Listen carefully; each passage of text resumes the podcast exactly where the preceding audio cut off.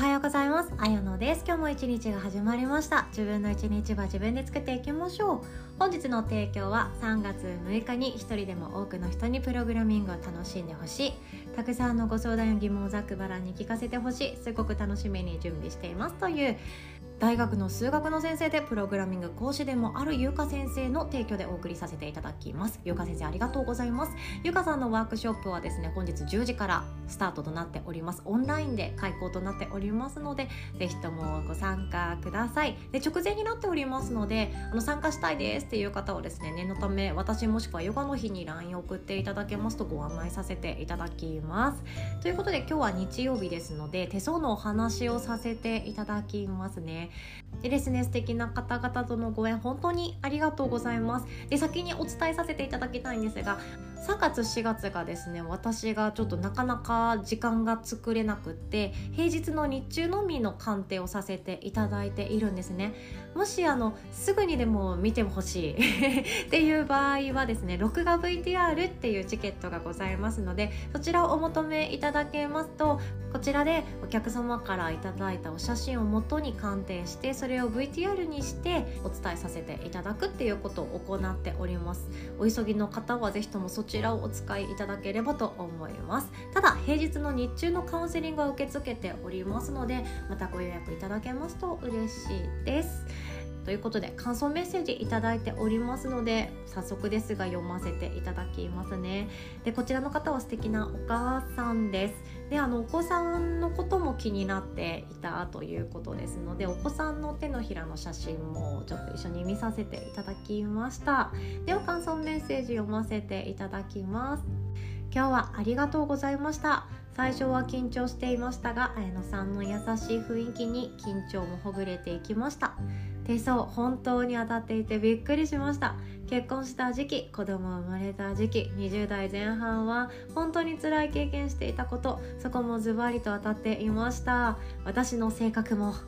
これからもたくさん考えて悩むと言われた時はええー、と思ったけど悩むこと考えることが好きなだけ。それを強みに仕事にも活かせると教えていただけて上手に付き合っていけばいいんだとスーッと腑に落ちました。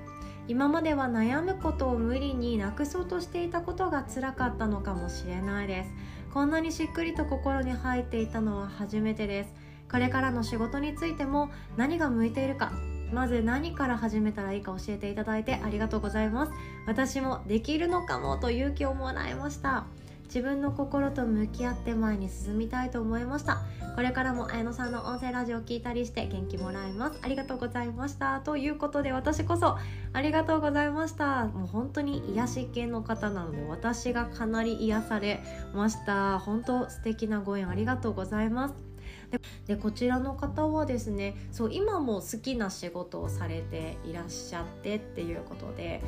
それだけで十分じゃんって思うんですけどあの彼女の中できっと何かやってみたいっていう気持ちがちょうど出てきて湧き上がっていてでそうもですねあこれから変わっていくねっていうか今種まきするの最高にいいタイミングですねっていう時だったのでちょいと押させていただきました。で彼女はですねたくさん考える悩んじゃうっていう風にもメッセージにも書かれていらっしゃったんですけど、まあ、知能線がかなり長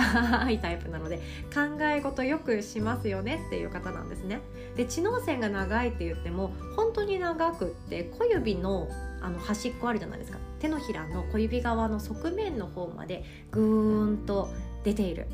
でなおかつこの小指側の側面ってたくさん線が入っていたら神経系がちょっとお疲れ気味な状態を表していたりするんですね。ほんと手って体のことめちゃくちゃよく出てるんですよ。今あの不調ですよねとか寝不足ですよねとかなんなら胃腸弱ってますよねとか肝臓疲れてませんかとかそんな感じで便秘ですよねとかいろんなことも手に書かれているんですよ。見るポイントっていうのがあって。でその中でも彼女の場合はちょっと神経系がお疲れでその理由は知能線がかなり長いっていうこと。これは全然悪いことじゃないんですよ。全然悪いことじゃなくって考えすぎちゃうっていうことがある。でもこれって考えすぎちゃうって悪いことじゃないじゃないですか。むしろ私考えないっていう人の方が怖いって思っていることってあって私も考えすぎちゃうタイプのに手相しているんですね。で自分でもそうやって自覚しているので考えすぎちゃう人。これってあの自分のことをどうすればいいかどうしたらいいか未来はどうなるかっていうのを考えるのが好きだと思うんですよ。でもそんな人からするとあもう考えてもないのに決断しちゃうっていうのそういう人見るとめちゃくちゃ不安になるんですよね。考えてもないけどあもうこの人でいいと思ったんだよねって結婚しちゃう人とか考えてもないけどとりあえず仕事辞めてみたっていう人ってあすげえって思うけどえ私はできないじゃなくてやりたくないんだっていうことに気づけると思います。なのでどっちがいいどっちが悪いじゃないんですよ。考えないのがいい考えた方がいいとかでも全然なくって自分がもし性格の癖としてめちゃくちゃ考えちゃう。ちょっとした他人の一言でも考えちゃうし自分が何かチャレンジしようっていうことそれさえも考えちゃう。で家族のことも考えちゃう。子供のこともずっと考えちゃう。ああすればよかったのかなこういう話し方すればよかったのかなっていろいろ考えちゃう。これって悪いことじゃ全然なくってその気質に合った生き方をしていくっていう選択を私はおすめしているんですね。例えば考え事をしちゃう考えすぎちゃうっていう方の場合は没頭するっていうことってめちゃくちゃおすすめなんですよ。ある意味考え込んで無になっていく作業なんですね。で彼女もその今されているお仕事ってめちゃくちゃ素敵なのされててそれをやってる最中はすごい没頭できます。無になりますっていうふうに言っていたのであそれで天秤っていうかバランス取ってるんだなーっていうふうに私は感じましたね。で脳って考えすぎちゃうと疲れるんですよ。脳ってご飯食べても大抵脳にいってんじゃないかぐらい考え事してる人ってずっと脳がぐるぐるぐるぐる動いてるんですよね。デフォルトモードネットワークって言って。例えばですよ。例えばですけどぼーっと日曜散歩してるとするじゃないですか。で散歩していました。で元彼が乗っていた車が横を通り過ぎました。しかも元彼と同じ色。そして形ですって思っても明らかにまあほぼ99%元彼が横通るわけないんですよね。そんな奇跡ってなかなかなくって。でもその瞬間思い出しませんあ数年前まで私ああいう人と付き合ってたよなとか元気かなとかもう結婚したのかなとか私のこと今ではどう思ってるんだろうとか。そんな感じでいきなり、頭の中にぐるぐるとなるんですよねで他にもまたじゃあぼーっと歩き始めて無になろうとして歩いてるとするじゃないですか何も考えてない何も考えてないって思ったとしてもパッとですね何も考えようとしてないのに頭の中から勝手に「え今日の晩ご飯どうするの?」とか「冷蔵庫の中に人参あったっけ?」そんな風に未来に対する不安をどうにかして今今解決できるものがあるんじゃないかっていう具合に脳は働きかけてくれているんですよね。なので考え事をしている人ってずっとこの脳の仕組みに寄り添って 生きてらっしゃるのでかなりエネルギーの消費されてるわけなんですよ。でその脳をお休みさせるっていうのは何かに没頭する。一つの脳の部分を使ってあげてあとお休みさせるっていうのがおすすめなんですね。でそれでヨガっていうものは本当にいいって言われているんですけどヨガが苦手な人はじゃあ一生のお休みできないのかって言ったらそうじゃなくって他にもいっぱいあるんですよ。数える瞑想書く瞑想食べる瞑想あとはですねあの集中して何かをするっていうのであれば何でもよかったりするわけなんですよ。ピアノを弾くもいいですよね。気持ちが真っ白になるとか没頭できるっていうこと。それが何でもいいんですよ。でこれはあの自分の感覚とか経験にもよると思っていて私だったらサッカーは体育の授業でしかやってないしバスケットボールも体育の授業でしかやってないからめちゃくちゃ下手くそなんですよね。そんな人がサッカーに没頭するとかバスケに没頭するってちょっと無謀なんですよ。で私はバリバリに文化系なので音楽を聴き入るとか音楽をするっていう時って没頭できるんですよ。自分で好きな曲を弾くとかあとは何かのコンサートの動画を自分があたかもそこにいるかのように見るとか聞き入るとかそんな形で没頭するっていうのはできるんですよね。なので自分に合った没頭の仕方でいいんですよ。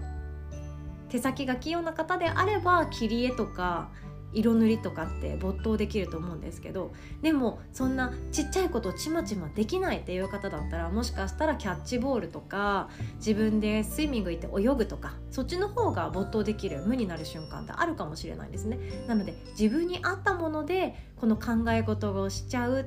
しすぎちゃうよからぬ心配までずっとやっちゃうっていう方は自分に合ったもので解消してあげてまた今に向けてあげるっていうのをおすすめしております。でお子さんがですねお子さんの話もちょっとだけさせていただくと男の子がいらっしゃってで男の子もですねまあいい手相しているんですよね。パッと見内向性強いよねって思うような手相でありました。でお母さん的な悩みとしては子供が急に泣き出しちゃうその言いたいことが伝えられない瞬間ありますよね私たちも。ちっちゃい頃多分あったと思うんですよ。そういうことが言いたいんじゃないっていうかママ分かってよって思う瞬間あるけど語彙がないから言葉にならないということってあったと思うんですよね。でそれって泣いちゃうっていう風にも言っていてどう接してあげようかなっていうのを悩んでいらっしゃったんですよね。いやわかります。でもですねお子さんの手相もですね本当私は素敵だなって思うのがあの感情線がですね男の子には結構珍しいんですけどぐーんと急に登っていくような感情線をされていたり、まあ、これ運命線としても捉えることもできるので二択の考え方ができるんですけどそんな方はですね感情線がぐーんと急激急車が激しい緩やかに登っていくんじゃなくてグンって上がってる そういう方はですね感情の起伏が激しかったり自分で感情をコントロールするっていうことに自分自身で悩むことがあるくらい感受性がめっちゃ豊かそんな方が多いんですよね。なので子供の手とかでもだいぶいろんなところがもう分かっていくしで知能線の出どころもですねこれって外交性内向性っていうのを読み解くことができて面白くってで内向性っていうのはどういう知能線をしてるかっていうと生命線の付け根から始まらないっていうのがあってでよくですね生命線と知能線ってくっついて始まるのがスタンダードって言われているんですけどもちろん離れている方もいます。離れている方もいるしその真逆で生命線が始まってから途中から知能線が割と下の方から出ている。こういう時って内向性が強いというふうに捉えられるので内向自分に向かうあの矢印が好きな方が多いんですね。なのでこれも外交的がいい内向的がいいっていうわけじゃないんですよ。コミュ力高い方がいいとか一日中読書してる方がいいとかそういうじゃなくってそういう性質を強く持ってるよねっていうだけでいいんですよね。いろんな色眼鏡って本当いらなくって内向性が悪い時とかいい時とかってそんなのケースバイケースなんですよね。生きてる上でいろんな時があると思います。でこの子の場合は内向性が強いので多分自分のその半径1メートル以内でできることってめちゃくちゃ楽しくできる子だなっていうふうに捉えるんですよ。例えば今回やるプログラミングもそうです。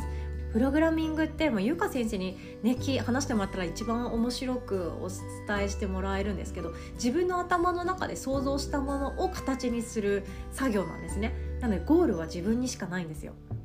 だからこの男の子がもしプログラミングしたら自分が作りたいもの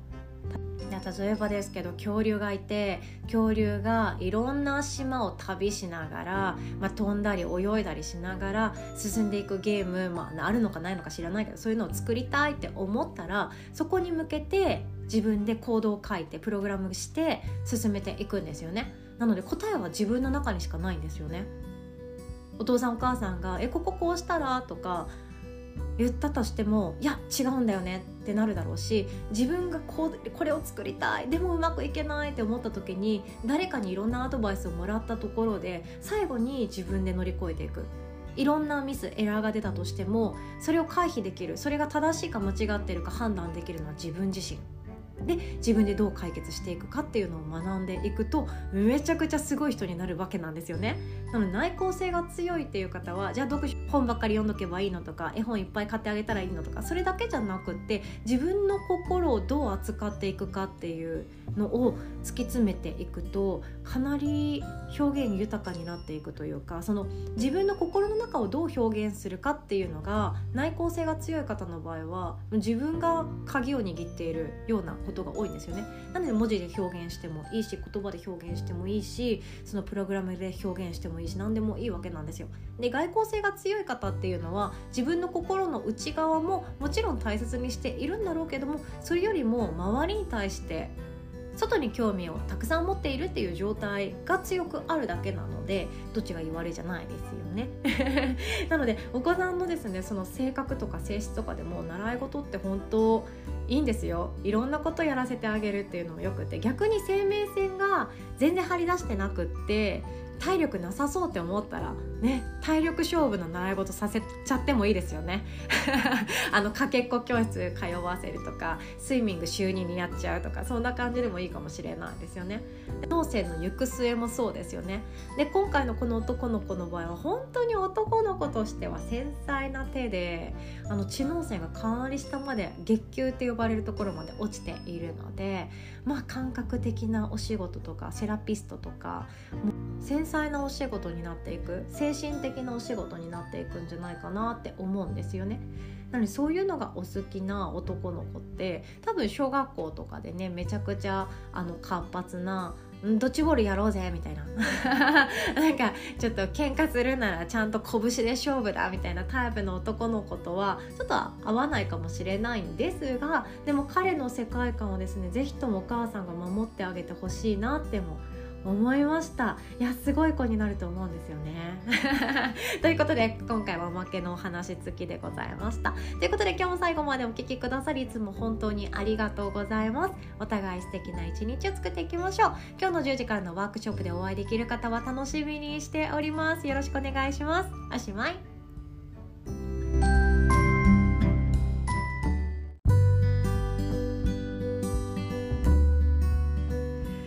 お知らせさせてください。綾野でございます。3月19日の土曜日朝10時30分からはおかえりなさい。まさみ先生のご登場でございます。前回まさみ先生はですね2021年の12月に90日間アクションプランニングっていうものを講座で開いてくださいました。めちゃくちゃ面白かったですよね。20名以上の方が参加してくださった大盛況のワークショップとなりました。でまさみ先生がなぜこのタイミングかっていうとそう90日間がもうすぐやってくるからなんですよね。ということであなたの人生2021年の終わりにゴール設定とか目標設定とか90日間で徹底的にゴールにたどり着くためのアクションプランニングを立てたはずですけどどうですかっていう講座でございますので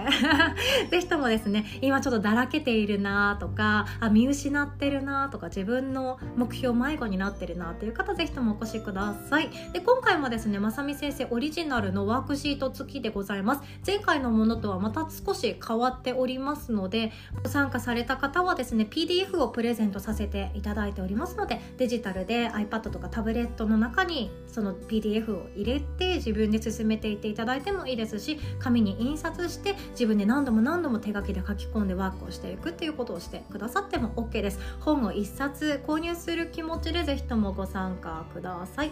そしてですね他にもおすすめのワークショップとか私の手相を見るワークとかですねあとは音声ビジネス講座とかいろいろあるんですがこれだけお伝えさせてください。3月2728日東京でリアルのイベントを開催します。ということでお待ちしております。もっとあのちゃんと喋りますね。で3月2728はどっちも私はいます。で桂先生が来てくれるのが3月28日の月曜日でございますので桂先生のレッスンも受けててみたいなっていう方はぜひとも28日の方を選んでください。午前中はリフレッシュヨガ。ランチ会を挟んで午後からはリラックスヨガとなっております。もし桂先生がいろいろと不調がありますっていう形だったら私が午前中担当します。そんな感じでちょっと担当講師はですねギリギリまで確定はしづらいっていうのを先にあのあらかじめご了承いただければと思います。で27日も28日もランチ会っていうのがあって、まあ、ケータリングではないんですけどもお弁当をこちらで注文してみんなで食べながら、まあ、グループカウンセリングします。なので日頃お悩みを持ってる方ぜひともご参加くださいね。対1で個別で喋るっていうことは無理なんですけども、まあ、聞きたいことがあったり、まあ、全員と喋れるように私も準備しておりますので「いや手相見てください」とかでもう1分で読み解くみたいなそんなこともさせていただけたらななんて思っております。ヨガを受けてランチ会に参加するもしくはランチ会をしてからヨガに参加するっていうプランもございますし午後からはですね座学のワークショップあのウェルビーイングに生きるっていうものをご用意しております。後悔のない人生のレシピを一人一人が作っていただきます。でそして私ともワークしていただきます。でウェルビーイングっていうのは5つの柱があるんですね。キャリアのウェルビーイングだったり体のウェルビーイングだったり心のウェルビーイングだったりあとはお金のウェルビーイング。いろんなものがあってそれがバランスが取れているから幸福な人生なんだよねっていうことがあります。ウェルビーイングな人生を自分で体をもうそっちに真正面に向けてですね作っていこうとするときっと後悔のない人生は作れていきます。でそして後悔のない人生って他にも考えた方がよくって生きがいを見つけるとかやりがいを見つけるとかそういうのもそうですよね。で私自身は人相も見れるし手相も見れるしわりかし人のおすすめの仕事っていうのはパッパ言いやすかったりもするんですが自分のことってほんと気づかないじゃないですか。私自身も本当そうでこれでいいのかな？とかこれ楽しいけどこれで合ってるのかな？って日々こんな疑問の連続ですよ。そんな感じです。座学はですね2時間ぐらい取れたらいいなとは思っているんですがこの2時間で是非とも後悔のない人生をレシピしていきましょう。これは全員一緒なレシピになるはずがありません。あなたの人生はあなただけのものでございますので死ぬ時にもう生きたぜって思えるくらい自分の人生幸福に満ち足りてるぜって日々思えるくらいのプランニングをこの日一日で仕上げていきましょう。人生を変えるようなひとときを提供させていただきたいと考えております。でそして3月27日の日曜日につきましては今ここさんもリアルで登場してくださいますのでは特に対人関係人との関係で悩んでいる方はですねすっきりとするワークショップが待っておりますのでリアルでお会いできるってなかなかありませんのでぜひともこの機会にお待ちしております。27日と28日はですね会場が深沢世田谷区になっておりましてちょっと駅から歩くんですよねバス乗ったらすぐなんですけどもえっと轟だったり自由が丘だったり駒沢まあ多分おすすめは伝統線の駒沢大学から歩くが一番おすすめなんですが、まあ、そこから15分ぐらいは歩くっていうのを大前提にお越しください。ご予約いただけましたらこちらから送信されます。メールにて場所だったり細かいことはお伝えさせていただいておりますのでそちらでご確認ください。で駒沢大学から降りてこの会場に行くまでにですね美味しいパン屋さんとコーヒー屋さんがちょいちょいあるので いや本当駒沢大学パンめちゃくちゃ美味しいとこいっぱいあるんですよね。なのでいいかなって思ったりもします。最後にこれだけお伝えさせてください。27日28日のリアルの対面のワークショップは2022年の中では多分今回が最後かなと思っております。私もなかなか東京に行くうん多分また行くかもしれないですけどそうやって確定はできませんし自分でリアルでレッスンをするっていうのは当面の間考えていないんですね。もうこれが今年は最後の機会かなと思っております。ご一緒できた方はですね是非とも写真撮ったり感動かみしめ合いながら青春の時間にしましょう。本当楽しみにしております。そしてオンラインサロンも含めてヨガの日の会員さんは全て20%オフあとワンデーチケットを購入できますのでこの機会にヨガの日に加入しますっていう方もお安く当日チケット購入することができますのでその際は LINE からお問い合わせくださいね。秘密のお休みのページがございますのでぜひともお声がけください。ということでお知らせ最後まで聞いてくださって本当にありがとうございます。3月も引き続きよろしくお願いします。